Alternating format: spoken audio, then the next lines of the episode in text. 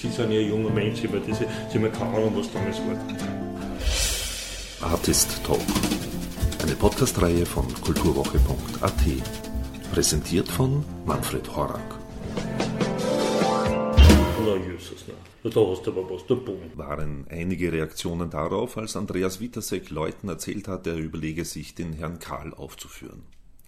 Wie man dem Qualtinger entkommen kann, erzählt der Kabarettist und Schauspieler im Vorfeld zur Premiere von der Herr Karl am 20. Oktober 2020 im Wiener Rabenhoftheater. Andreas Witasek bringt eine zwar texttreue, aber ansonsten gänzlich neue Fassung dieses knapp einstündigen zwischen Kabarett und Theaterstück angesiedelten Monologs auf die Bühne. Eine Art Basiserziehung in Sachen Demokratie. 1961 von Helmut Qualtinger und Karl Merz geschrieben.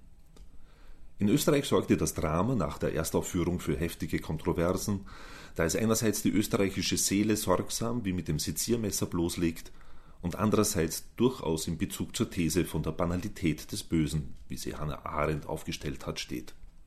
Vom Herrn Karl ausgehend sprechen wir aber auch über den Karrierebeginn und Karriereverlauf von Andreas Witasek und wir biegen auch ein in große Themenfelder wie Pandemie, Verschwörungstheorien und nicht zuletzt wie sehr systemrelevant Kultur ist. Und somit gleich mal Ton ab. Es ist ja nicht das erste Mal, dass da sozusagen eine Coverversion entstand. Mhm. Also es gab ja von Steinhauer und, vielen anderen. Ja, ja. Und auch sogar mit, mit Puppenspiel oder so schon. Ja, vom, ha vom Habern, ja. ja das war sehr ja.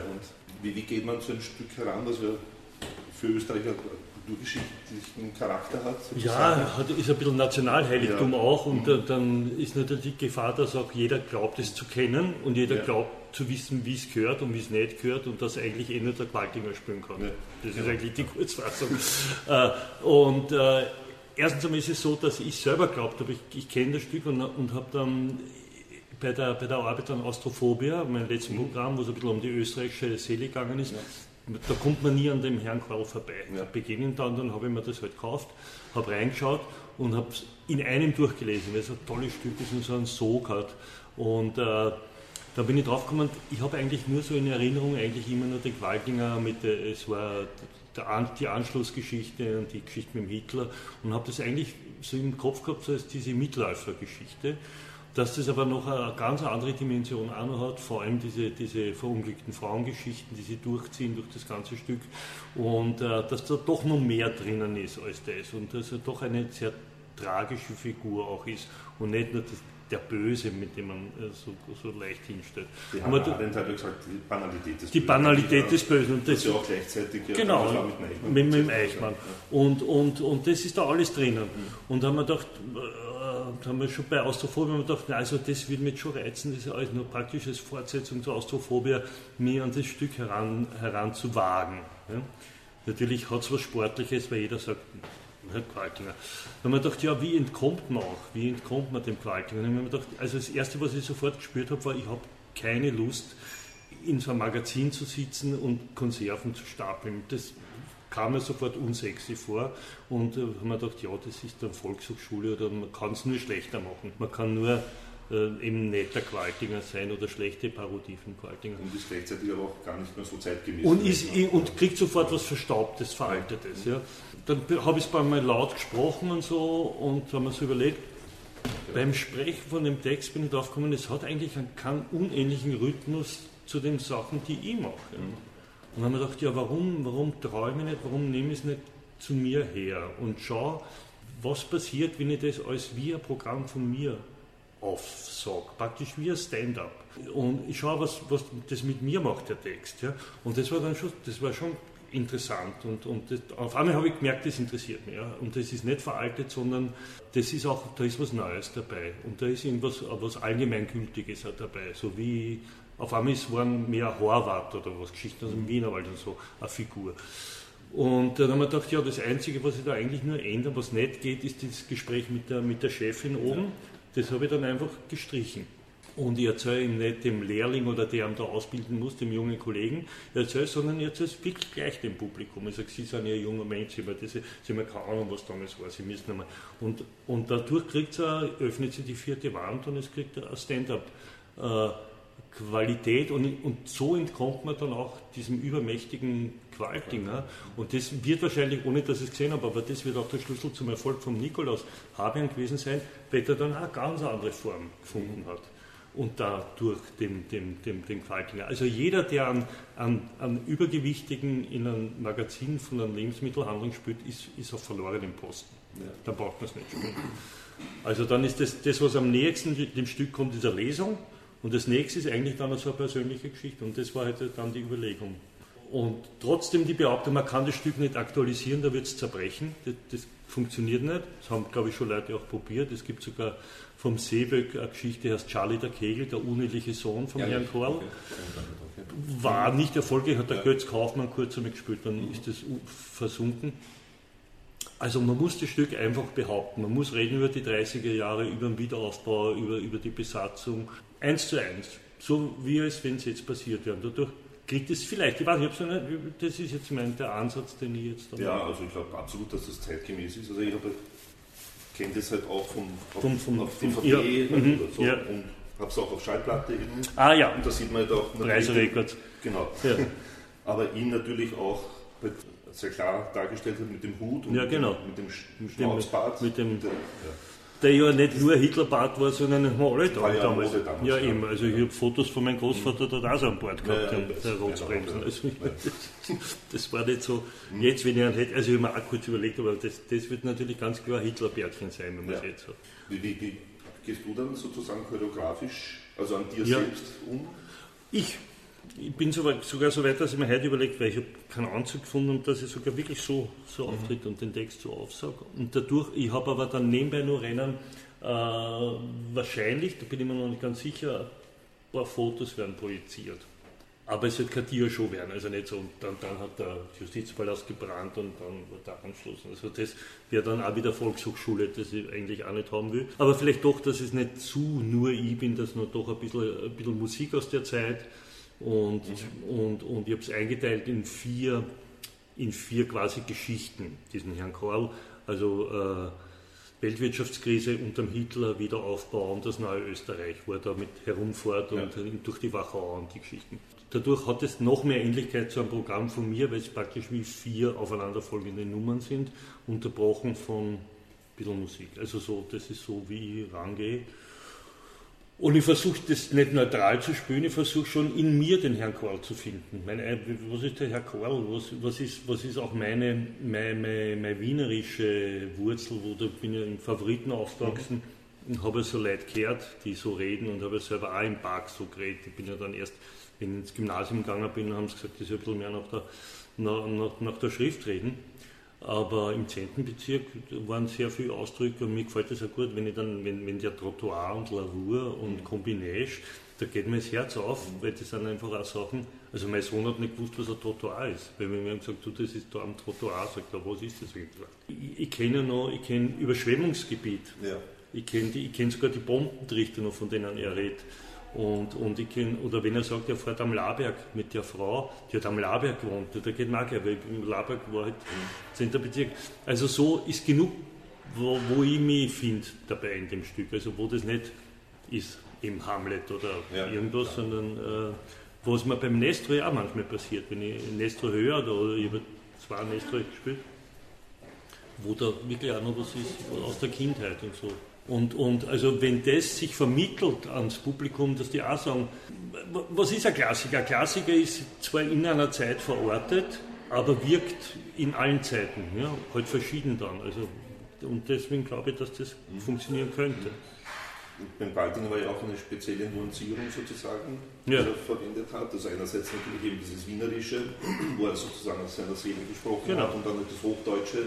Wo er deshalb verwendet, wo er, wo er um, das, sind so, das fällt dann immer so aus, so wie Sprüche, die wir hängen, aber das ist beim Horvath oft so. Mhm. Der Horvath hat ja so, äh, hat er manchmal so, wenn die Leute vor allem nach der Schrift reden, dann kriegt das was Eigenes, hat eine eigene Aussage.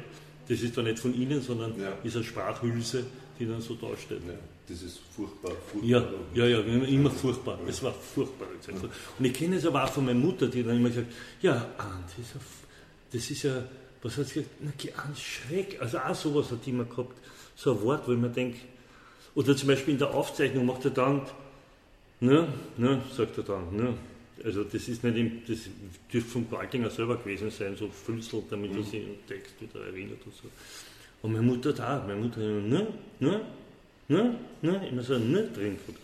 Das, ja. das sind die Sachen, wo ich mir denke, es, es, wenn es mich berührt, und ich sage immer, alles, was mich interessiert, interessiert auch andere Leute, weil ich mich als relativ durchschnittlich empfinde. Das heißt, das ist halt die Hoffnung, dass es da ein gemeinsames Interesse gibt an ja. War da auch noch eine besondere oder spezielle Vorrecherche außerhalb des Qualtinger-Universums sozusagen notwendig, um sich da jemand den Herrn Karl sonst noch heran zu tasten? Also der Hans Weigel, der da, Ja, ähm, der sagt, das ist der, ganz der, Österreich. ja, genau, aber der vergleicht ihn halt auch mit Stoltes mit dem Don Quixote und Nirim und den braven Soldaten Schweig okay. und solchen Gestalten halt. Naja, ich sehe ich, ich, ich seh natürlich äh, erstens er als, als Zauberkönig und als, als, als Oscar in den Filmen, die, die beiden Verfilmungen, Geschichten aus dem Wienerwald, ja.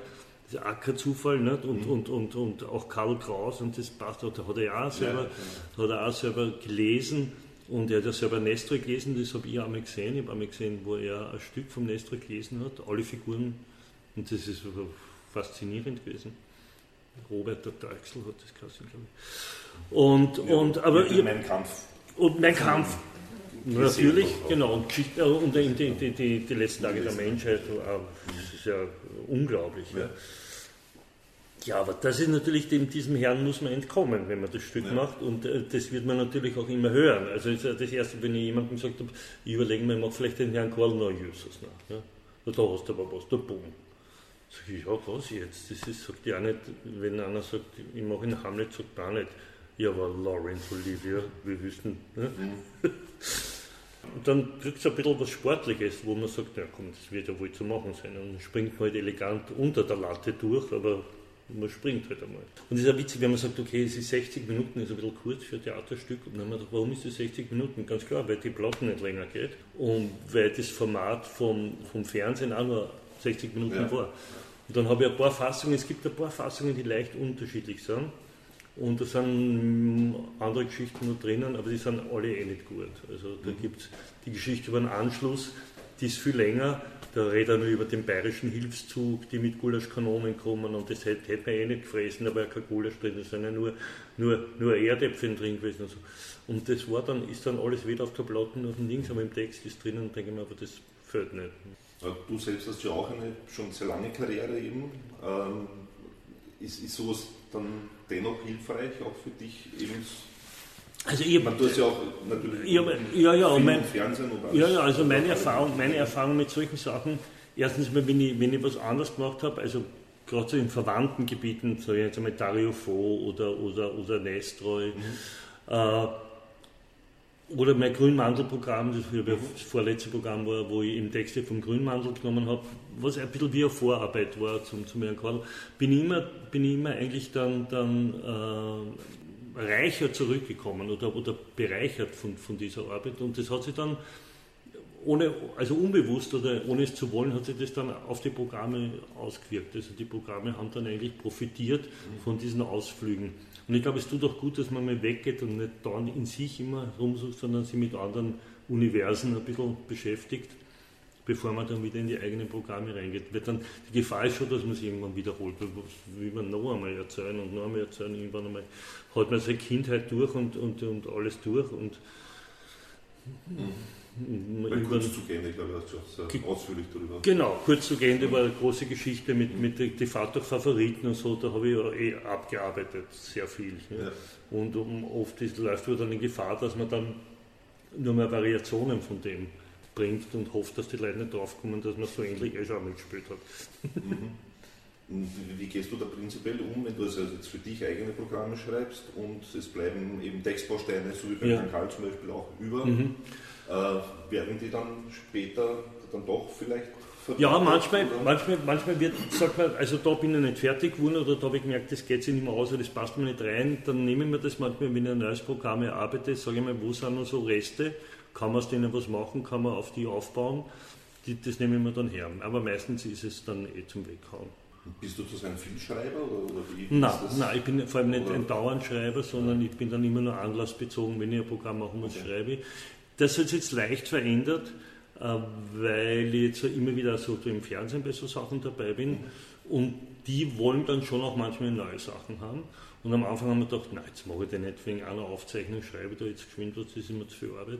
Und dann bin ich aber drauf gekommen, das tut mir eigentlich gut, dass ich so auch so anlassbezogen, also so äh, aktuell bezogen dann was mache. Das ist, hat dann vielleicht nicht so eine, eine literarische Wertigkeit, aber es ist gut, dass man, dass man in Schwung bleibt. Und jetzt sage ich mal, in, Zeiten wie diesen, die hoffentlich nicht ewig so bleiben, wo man dann wahrscheinlich auch, wo die Auftritte weniger werden, äh, ist dann das Schreiben, kriegt dann vielleicht mehr Gewicht. Also das, ich, ich hoffe es zwar nicht, aber es schaut leider so aus. Ich habe auch etwas gefunden, also da gibt es diese Kassette. ja, lustig, ja. Genau. Ähm, ich habe nachgeschaut dann, also es gibt es gar nicht auf DVD. Nein, es gibt es gar nicht auf DVD. Ja. Ja. Sind das Sachen, an denen du dich gerne erinnerst? Oder, oder ah ja, das ist schon so weit zurück. Findest, nein, nein, das ist schon so weit zurück, dass, man, dass das ja wer anderer ist, mehr oder weniger, ja. und dann kann man damit leben. Das ist so ein bisschen wie das bei Müllers Büro. Müllers Büro gibt so Phasen, wo habe ich es furchtbar gefunden, dann habe ich mir gedacht, na, so schlecht ist gar nicht, dann habe ich es wieder mhm. furchtbar gefunden. Dann habe ich gesagt, ja, und irgendwann einmal ist es dann der andere. Und dann, mhm. dann sagt man ja, okay, jetzt brauchen wir es nicht noch einmal anschauen, jetzt habe ich es eh schon oft genug gesehen, das reicht mhm. dann. Mhm. Aber Schaust das sind natürlich. auch solche Sachen selbst nein. an oder? Nein, überhaupt nicht. Nein. Nein. Also da ist so der rote Ball. Ich auch, das, das beginnt so. ja, Kino, ja, ja, Freitag der 13. Ja, lustig. Bis hin zu der alte Wittersek. Ja. ja, ganz frühe Sachen. Ja. Hat sich da für dich, da, ich nehme mal stark an, auch irgendwie so dieser Prozess der Erarbeitung eines Programms geändert? Hat sich da, oder bist du deinen ja, ja schon in der Art, ja, die Art hat sich natürlich geändert, weil ja, ich früher für mehr von der, von der früher für, für, bin ich mehr von der Bewegung ausgegangen, mehr von der Pantomime mhm. und habe dann über die Pantomime dann den Text dazu. Mhm. Und jetzt ist es eher so, dass ich zuerst ja. den Text und dann tue ich den umsetzen. Wäre natürlich auch ein bisschen statischer, als ich früher war, zwangsläufig auch körperlich bedingt. Aber, aber, aber per se ist die Annäherung schon ähnlich. Natürlich auch durch die, durch die Technologie, die sich verändert hat. Ne? Früher habe ich geschrieben zuerst mit Bleistift oder Kuli, dann habe ich es irgendwann in die Maschine getippt und dann habe ich mit Tipex korrigiert und jetzt ist es halt leichter. Copy-Paste ausstellen, rüberschieben, weggeben, speichern und so. Das ist dann mhm. zum Schreiben angenehmer natürlich. Zum Schreiben angenehmer, aber auch für den kreativen Prozess. Ja, ja, irgendwann, ich habe mir zuerst ein bisschen schwer dann. Ich, ich, bin nach wie vor so, dass ich zuerst schreibe mit, mit Kugelschreiber oder Blei, irgendwie so, so eine Struktur. Aber ich, also da habe ich, schon, hab ich schon Computer gehabt, habe ich es noch fertig formuliert mit dem Kugelschreiber und habe es dann erst getippt. Und jetzt habe ich schon so, dass ich jetzt schon reinschreibe ins Laptop. Mhm. Du hast ja auch also in der Zeit begonnen, wo eben das Kabarett in Österreich ja ziemlich geboomt hat, oder gerade so im Wiedererwachen, ja, besser ja. gesagt, irgendwie so ähnlich. Konntest du dann auch gleich von Beginn an davon leben, sozusagen? War das eine Profession? Es ist, es ist relativ dadurch, dass, also ich glaube, so die ersten zwei, drei Jahre waren mühsam. Also so mit 20 Leuten im Publikum, wenn überhaupt neun Leute, alles gehabt. Ja. Und dann war natürlich mit, dem, mit, mit den Filmen war das eigentlich dann, also mit, mit dem Niki List. Dann und mit Müllers Büro war wirklich der glückliche Umstand, dass ich sowohl Müllers Büro drinnen war, als auch ein gutes Programm gehabt habe, das gut funktioniert hat. Und das hat sich dann, da hat es eine Synergie gegeben, wo auf einmal drei Monate lang ausverkauft in der Kulisse und solche Sachen war. Das war dann schon 86, 87, 88, dann ist, dann, dann ist losgegangen. Aber davor ist es schon darum gegangen, also ich kann mich erinnern, wie ich nach Paris zurückgekommen bin und ich habe da mit der, mit der Mutter meines, meines ersten Kindes zusammengelebt. Ähm, da haben wir eine Wohnung einfach nicht mehr zahlen können, die Miete, und haben uns dann gezogen wieder in, meine, in, die, in die Wohnung, wo ich aufgewachsen bin und mein Vater ist zu seiner Freundin gezogen, weil wir Geld nicht gehabt haben. Und ich bin praktisch, sind wir auf 45 Quadratmeter mit Kind dann dann ist das zweite Kind gekommen, das war dann schon, also da geht aber auch. Ja. Und ich habe dann auch noch dann schon auch versucht, irgendwie nebenbei Geld noch zu kriegen und so, aber, aber dem, also ich habe dann auch so Kurse gegeben auf der Volkshochschule und so Pantomime-Kurse, okay. solche Sachen. Man probiert halt, dass man trotzdem im, in, im Beruf bleibt, in der Branche bleibt, dass man nicht irgendwas ganz anderes machen muss. Und, das, und da haben wir gedacht, solange wirklich davon, also da, die Miete zahlen kann und, und dass man dass ich nichts anderes arbeiten muss nebenbei, war eigentlich schon Luxus, habe ich gefunden. Aber ich weiß, ich habe da lange noch kein Auto gehabt oder so. Ne? Eigentlich für die erste Tour dann irgendeinen alten VW-Bus gekauft, damit ich überhaupt auf Tournee gehen kann und der ist dann auf der Tournee eingegangen. Also das ist schon im Nachhinein sehr romantisch, aber mittendrin war es anstrengend. Bildromantisch also. Ja, genau. Ja. Woran hast du dich dann in den frühen Jahren orientiert, sozusagen, weil eben in den 70ern oder Qualtinger war bis, bis ja. 60er Jahre Kabarettist ja. halt, also Bronner, Qualtinger waren, Grafencheck war ja, auch ja. so eine Kultfigur. Ja, also das war für mich eigentlich nie, das war für mich nicht das Vorbild. Also das war für mich äh, etwas, was mich, womit ich gar nicht so viel anfangen habe können. Für mich war eher die, die Fools- und Clowns-Bewegung, mhm. die so von Django Edwards und, und Johnny Melville, die so aus, aus Holland waren dann auch Pitchentrop und diese Bewegung. Okay äh, äh, die hat mich eigentlich sehr beeindruckt. Das erklärt und die Pantomime dann. Genau, und, und, da war dann eher die Pantomime und das Clowneske, aber nicht dieser Zirkusclown, sondern dieser mhm. verrückte Clown, den, den der Django Edwards und sowas hat mich dann eher beeinflusst. Und bin aber dann über, über dadurch, dass halt in Kabarett gespielt habe, im Spektakel und Kulisse, dann auch Kontakt gekriegt habe zu, zu, den, zu den Kollegen, zum Stangl und zum Lukas Resetaritz und so weiter, ist der Text immer wichtiger geworden und das hat sich dann eigentlich dann verbunden miteinander.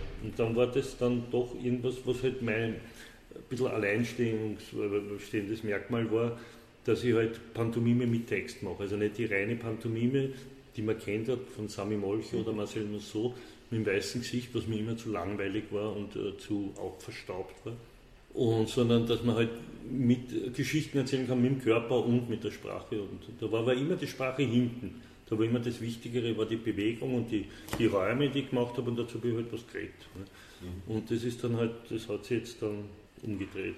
Und eine Zeit lang auch die Handpuppe mit dem Spiel? Ja, die ist auch jetzt bei Austrophobia wieder dazugekommen. Mhm. Also weil ich habe sie dann weggelegt, weil, weil ich dann immer das Gefühl gehabt habe, die Leute warten drauf und mhm. man will das dann nicht erfüllen. Und in dem Moment, wo ich aber nicht mehr drauf gewartet habe, dann habe ich wie, wie ist diese Idee entstanden? Auch die, die Todpuppe ist ganz witzig. Ich, bin, ich war im 10. Bezirk, dort wo ich aufgewachsen bin als Kind, und bin vorbeigegangen an dem Spielzeuggeschäft. Becker heißt das geheißen, auf der Gudrunstraße, wo ich halt immer mir die Nase platt gedrückt habe und halt geschaut habe, wenn ich tauschen geht habe, habe ich mir halt irgendeinen Zorro-Degen oder was gekauft. Habe. Und habe mir gedacht, ich kaufe mir wieder irgendwas, einfach so. Jetzt habe ich das Geld und darf mir einfach Sachen kaufen. Ja? Da brauche ich nicht meine Mutter fragen und meinen Vater. Ich, da habe ich mir dann schon gekauft, so Kapselrevolver, nur zum Spaß. Und da lag, da war vor dem Geschäft ein Wühltisch mit lauter Totpuppen drinnen. Abverkauf zu 10 Schilling. 10 Schilling. Wenn ich das gewusst hätte, hätte ich alle gekauft. Ich Idiot. Und haben wir eine genommen gesagt, ist lustig, die nehme ich einfach mit. Aber nicht daran gedacht, dass ich da was umdrehe, ich nehme es einfach mit. Und dann ich, äh, bin ich zu einer Premiere, zu einer Vorpremiere nach Tirol gefahren, weil dort immer der, der Freund von mir die Eremitage gehabt, in, Schwarz. Und da habe ich mir die Vorpremiere gemacht und ich wusste, ich brauche eine Endnummer und dachte, vielleicht mache ich die mit der Puppen, die Endnummer. Und habe die im Zug mitgehabt und habe im Zug die Endnummer noch geschrieben und das hat gut funktioniert und dann war die Puppe dann über lange Zeit immer wieder so praktisch wie beim Grünkampf, der Herr, der, der immer den Mantel reingeholfen ja. hat. Das war dann praktisch die Puppe, die noch einmal resümiert hat, was da im Programm war und so. Hat sich das dann für dich irgendwann quasi auch notgelaufen? Ich habe dann gemerkt, ich, ich mache es halt, weil's, weil, weil man es erwartet und weil es halt immer gemacht haben. Und dann habe ich gedacht, na, dann habe ich mal eine andere Puppe verwendet, nämlich, ich habe eigentlich die, äh, ich habe gedacht, ich muss irgendwas anderes machen. Und haben wir gedacht, was ist, wenn ich den Tod spüle und die Puppe ist der Wittersäck? Dann habe ich so eine Wittersäck-Puppe machen lassen von eh von, von die, der Puppengestalterin, die da das erste Mal diese bei Gusenbauer mit mhm. Marschek diese ja. so Puppen gemacht hat. Und die hat eine Wittersäck-Puppe gemacht, die auch ein bisschen misslungen war, finde ich. Also nicht nur ich, sondern alle haben gefunden, es schaut mir nicht ähnlich. Und äh, das habe ich dann auch lassen mit, mit dem Tod, weil ich nicht selber gewusst habe, wie ich jetzt den Tod spielen soll. Und dann habe ich eigentlich ein Gespräch gehabt mit, der, mit, mit mir selber. Das war aber nicht prickelnd. Und dann habe ich gedacht, halt dann überhaupt keine, keine Puppe mehr. Das war. Bevor man ja, genau. Und das Arge ist, ich bin, und ich bin dauernd auf der Suche, weil ich Angst habe, diese Puppe ist jetzt ja fast 40 Jahre alt. Ja. Und die ist eigentlich aus Gummi und die wird schon so okay, porös. Ja dass ich ja Angst habe, dass ich irgendwann einmal durchfahre und dann zerplatzt. Und ich finde keine zweite. Ja. Also ich bin schon, Ich habe mittlerweile wunderschöne Totpuppen gefunden, antiquarische, und die haben aber alle nicht dieses Leben von dieser billigen gummi 10 schilling puppen Ja, weil die nehme, ich, die nehme ich auf und die sagt, hallo, wie geht's, da spielen wir halt wieder. Uh, die macht mehr als ich will. Ja. Und während diese schönen Puppen machen nichts. Ja. Und jetzt weiß ich nicht, vielleicht probieren wir bei so einem 3D-Drucker sie nachmachen ja, zu lassen. Also, ja. Ich habe immer Angst, dass jemand, jemand flattert. Ja, ja, weil, weil man geht ja weg dann von der Bühne und oft ist ja die Bühne nicht so hoch und dann liegt dann die Puppen und man will ja nicht gleich vor den Leuten wegräumen, sondern man geht. Kann ein einer sein, oft geht einer geschwind auf, das habe ich auch schon erlebt, dass dann einer raufgeht und schaut, ob der Text wirklich, schaut ins Bierchen rein. Ne? Und der nimmt halt, ja, sagt, er hat sicher 100, ist ja wurscht, nehmen wir mal als Souvenir mit. Geht man auch davon aus irgendwie. Ja, klar. ja.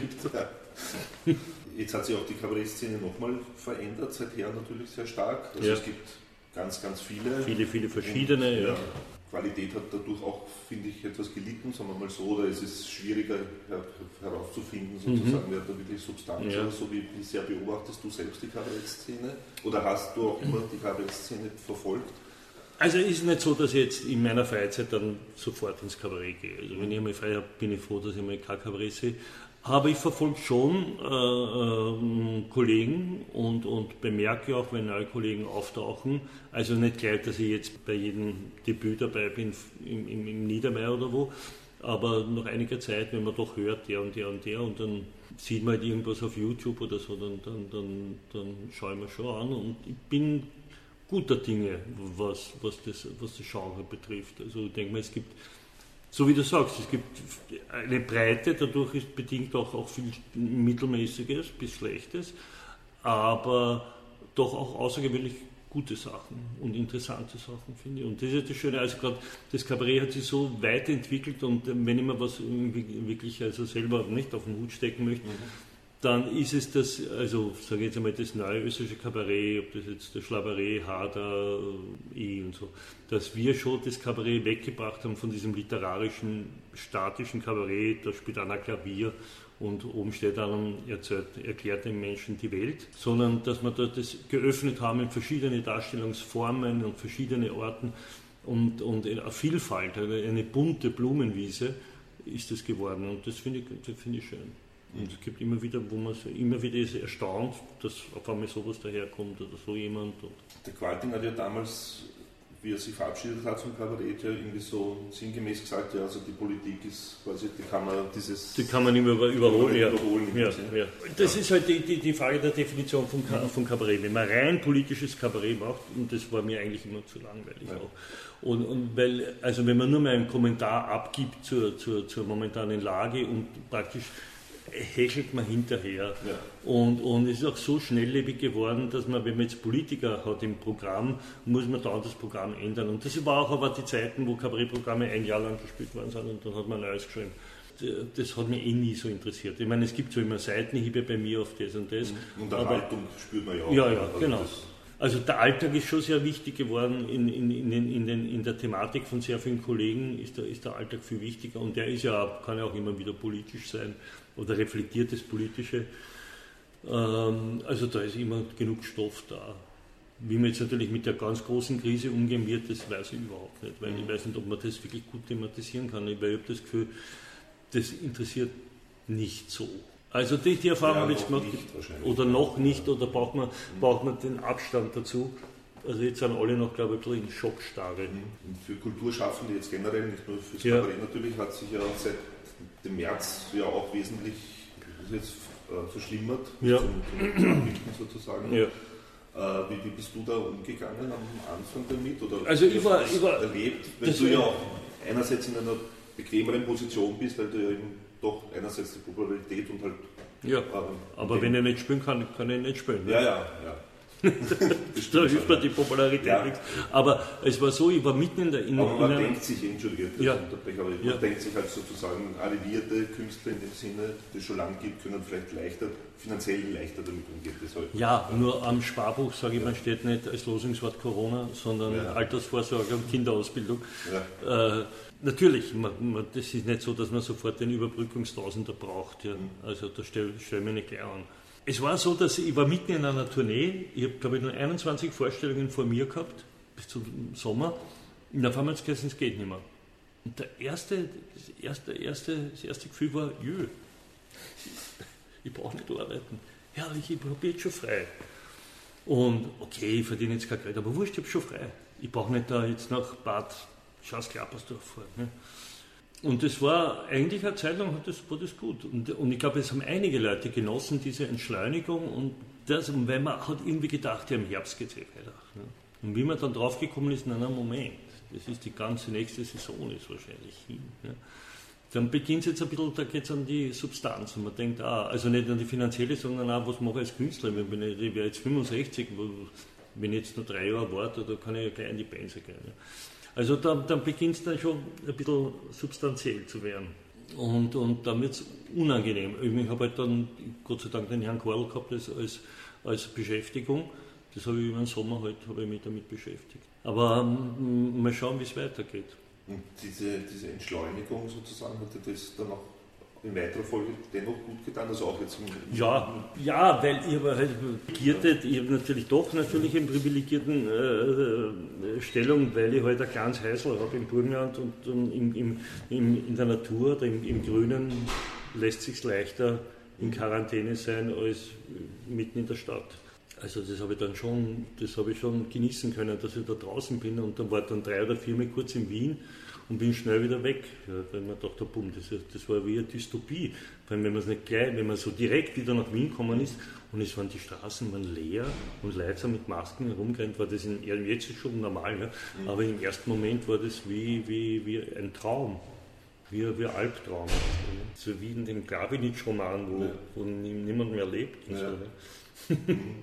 Und hast seither dann keine Auftritte? Das heißt, da oh ja, ich habe jetzt, gehabt, ich hab jetzt ganz wenige. Ich habe gehabt einmal, also zweimal im Verein, einmal im Hof vom, vom Rathaus, beim Rathausfestival. Ah, okay. Da bin ich nach sechs Monaten zum ersten Mal wieder auftreten. Mhm.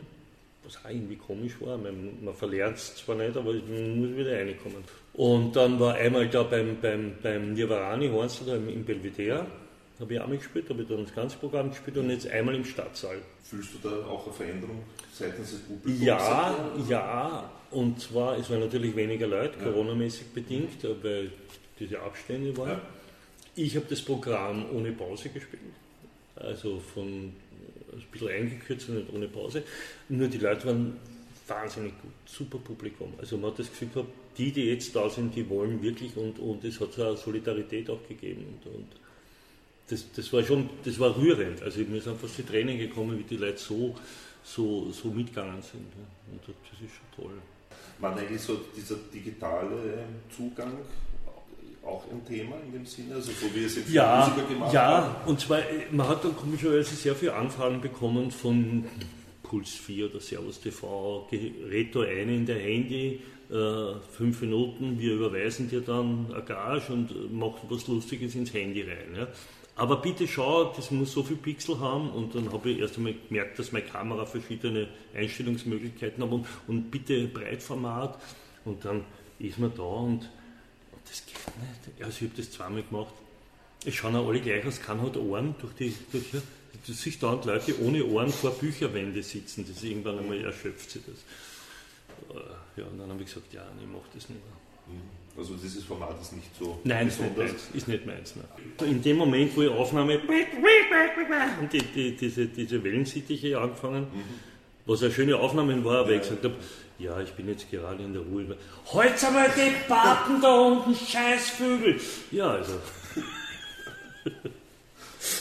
was erhoffst du dir mit dem Herrn Karl sozusagen, in dem Sinne zu, also die, ich, Leute zu erwischen? Also in, in was, ich, was, was ich mir erhoffe, ist mh, eigentlich nicht mehr, als dass sie sagen, das ist ein tolles Stück von Karl Merz auch, mhm. äh, das auch leben kann, ohne dass der Qualtinger spielt, das Bestand hat, ohne dass er toller Text ist und dass es nicht heißt, also ein Messergewaltiger nicht spielt, geht es nicht. Und das wäre eigentlich schon viel. Und dass es nur immer irgendwas transportiert für die Leute.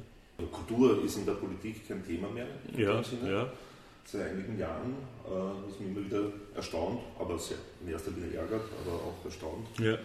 Wie, wie, kann man das oder könnte man das sozusagen wieder in die Politik bringen? Ich habe immer das Gefühl, bei allen Koalitionsverhandlungen hast du immer, nehmt ihr bitte die Kultur. Ja? Also, mhm. Dafür könnten wir es haben, sondern nehmt es ihr.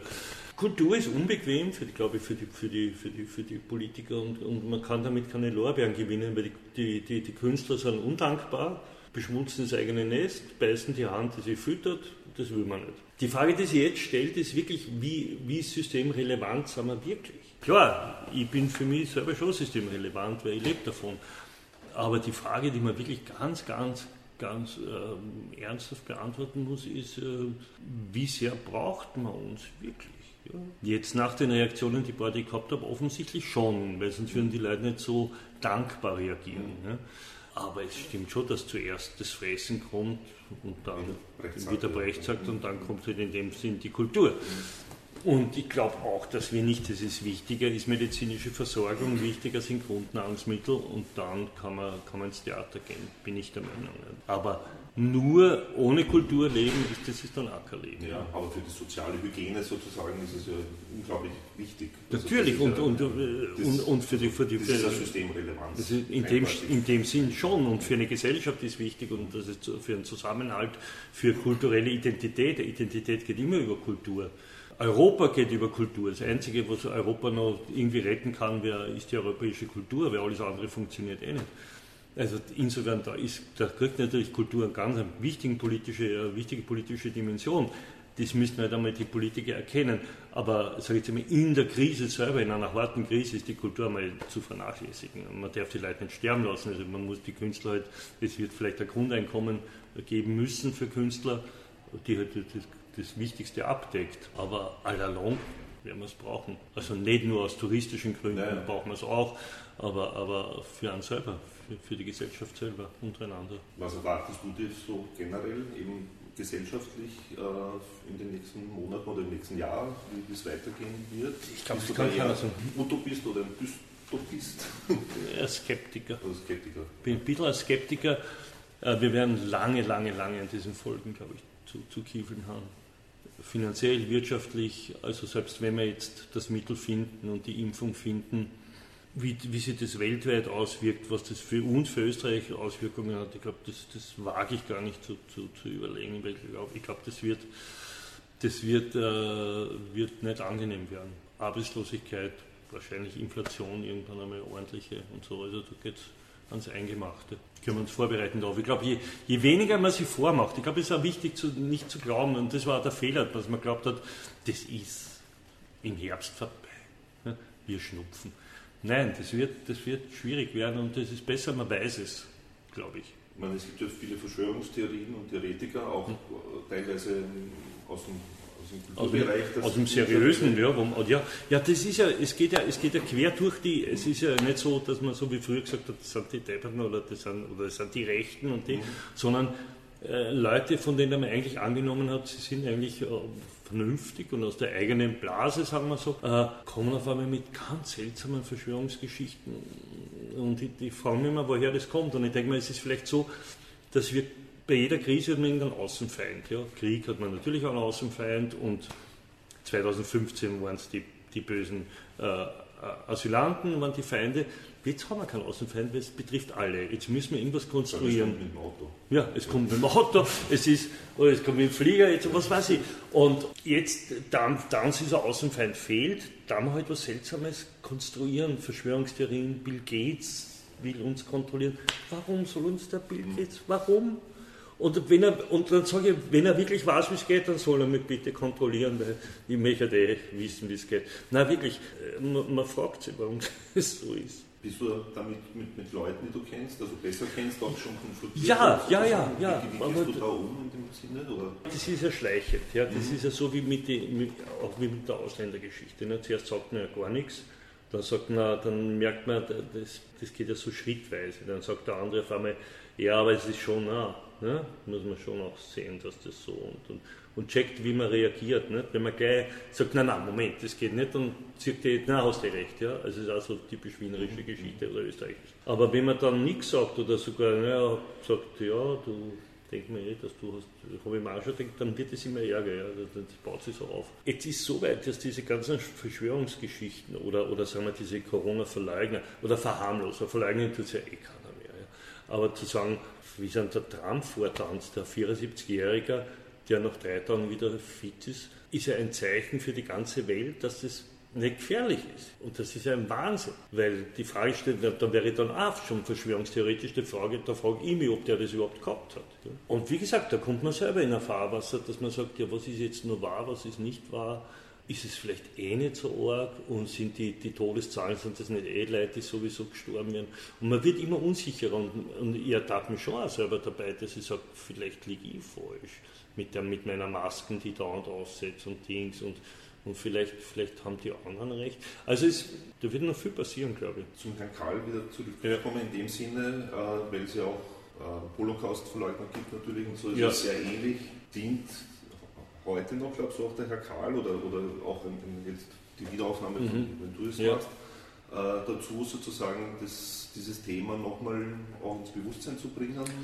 Ich glaube, es tut immer gut, sich daran zu erinnern und es nicht und es wirklich, also deswegen bin ich ein, ein großer Befürworter dieser, dieser Stolpersteine, dieser goldenen, weil mir reißt auch jedes Mal und man vergisst so leicht. Und wenn dann steht, hier, hier wohnt die Lilly sowieso ja, ja. abgeholt. Über einen neuen Bezirk. Ja, ja. So. und das finde ich ganz wichtig und da darf man nicht aufhören, es immer wieder, immer wieder. Und Lueger-Denkmal finde ich auch gut, es gehört gesagt, gesagt, gesagt wird der Bertolt gesagt, der Schoß ist fruchtbar noch, aus dem das kroch und ich glaube, der ist lange noch fruchtbar und er wird immer fruchtbar sein, diese Gefahr besteht, glaube ich, immer und deswegen muss man das immer, und es ist auch, das sind nur so kleine Sachen beim Herrn Karl, aber wenn der sagt, der, der Dänenbaum, der, der, da haben wir einen Jud gehabt im Gemeindebau, sonst eher ein netter Mensch, ja, ist ja Wahnsinn, und dann sagt er, nein, dann ist er aus dem Krieg zurückgekommen, ist ja mir eh nichts passiert. Ne? Also, also so praktisch gleich nur in einem Satz diese in, in Fragestellung mhm. des, des, des Holocaust. Ist ihm, ist ihm ja nichts passiert, der Jude ist ja wieder da, wo es ist ihm nicht passiert. Dann hat er mich nicht einmal gegrüßt auf der Straße. Ne? Ja, und er hat sich dann noch als Opfer. Ne? Ja, ja, ich war Opfer. Ich habe ich hab mir, ich hab mir irgendwie jetzt wegwischen müssen. Ja. Mhm. Der Hausmeister war ja auch kein Nazi, der wollte sich nicht selber wegwischen. Mhm. Der war immer bei einer Hetz dabei. Und da, das ist schon auch was, was Hannah Arendt sagt, das ist die, das Böse, die Banalität des Bösen. Und das ist zeitlos. Das ist eben das, was den Karl wahrscheinlich auch zeitlos macht. Dass es immer die Möglichkeit gibt, dass das Böse irgendwo rauskommt. Ähm, eine letzte Frage ja. vielleicht noch, aber eigentlich eher ganz unabhängig ja. davon. Ähm, aber mir ist es zwar jetzt aufgefallen, wie ich, mal, wie ich hergefahren bin, mhm. den äh, Kurzzug in den Arm gehört, das so auf CD. Ja, ja. Da hast du mit Glück, da kommt mhm. das mit Glück vor. Ja, genau. Was ist Glück? Was ist Glück und so, ja. ja. Ähm, es gibt von Peter Handke gibt's ja die, den Versuch ähm, eines geglückten Tages. Aha, da ging es eigentlich, wie der Titel schon sagt, eben darum, eben, wie stellt, kann man sich einen geglückten Tag vorstellen. Mhm. Da zitiert auch den Phil Morrison in einem Lied, Aha. der da in dem Lied halt sozusagen erzählt, wie er an der nordirischen Küste entlang fährt, mit einer Frau an der Seite mhm. und halt schöne Sachen einfach erlebt. Das ja. ist ein sonniger Tag und, und ja so weiter. Und am Ende des Liedes fragt sich Phil Morrison halt, könnte nicht jeder Tag so sein wie dieser. Mhm. Äh, und Days like this, ist das Days Like This oder was? Nein, Coney Island heißt Aha, das Island. Das ist ein ganz ja, kurzes ja, Lied. Ja, ja. Und der Handke baut eigentlich auf diesen Text, diesen, mhm. seinen mhm. Text auf. Mhm. Ja, und kurze Frage jetzt, was ist für dich ein geglückter Tag? Also jetzt nicht ein glücklicher, sondern ein ge geglückter Tag. Ein geglückter Tag. Ich bin, ich bin, äh, bin so, auch wenn wir schon mit Zitaten von, von, von Musikern reden, äh, da bin ich so ein Anhänger von Prince, Joy is in Repetition. Das heißt, äh, ich finde, oder Glück und Freude ist in etwas, was, was nichts Neues ist oder nichts Außergewöhnliches, sondern in einer geglückten Wiederholung einer, einer gewissen äh, Abfolge die, also ich, das hat was Biedermeierisches natürlich äh, an sich, aber so äh, in einer so was Unaufgeregtes. Also geglückter Tag ist ein Tag, in dem eigentlich nichts passiert ist, der so abläuft, wo keine Überraschung ist. Das klingt jetzt wahnsinnig konservativ, aber das fällt mir jetzt gerade so ein. Mhm. Sehr schön. Ja. Prinz und Biedermeier hätten zusammengebracht. Ich liebe Prinz, aber. ja. Okay. Ja, ja ich danke. Okay. Wow.